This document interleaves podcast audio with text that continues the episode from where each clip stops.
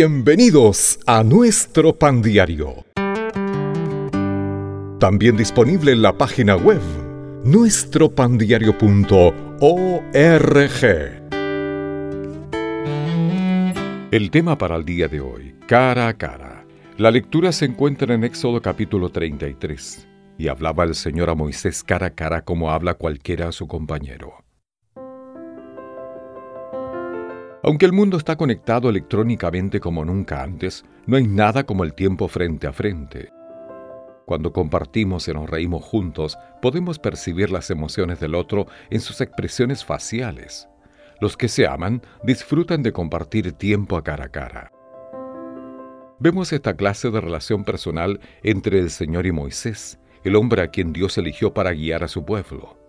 Durante los años de seguir a Dios, la confianza de Moisés fue creciendo y no dejó de seguirlo a pesar de la rebelión y la idolatría del pueblo. Después de que los israelitas adoraron un becerro de oro, Moisés levantó una tienda fuera del campamento para encontrarse con el Señor mientras ellos miraban desde lejos.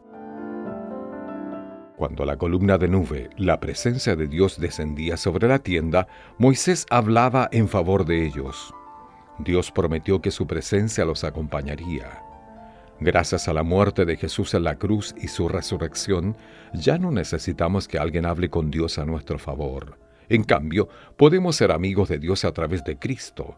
Nosotros también podemos encontrarnos con Él como con un amigo.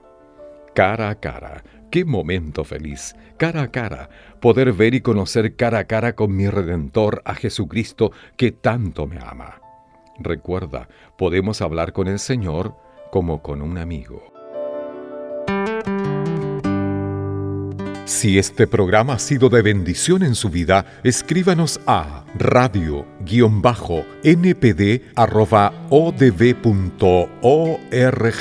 Hasta un próximo capítulo.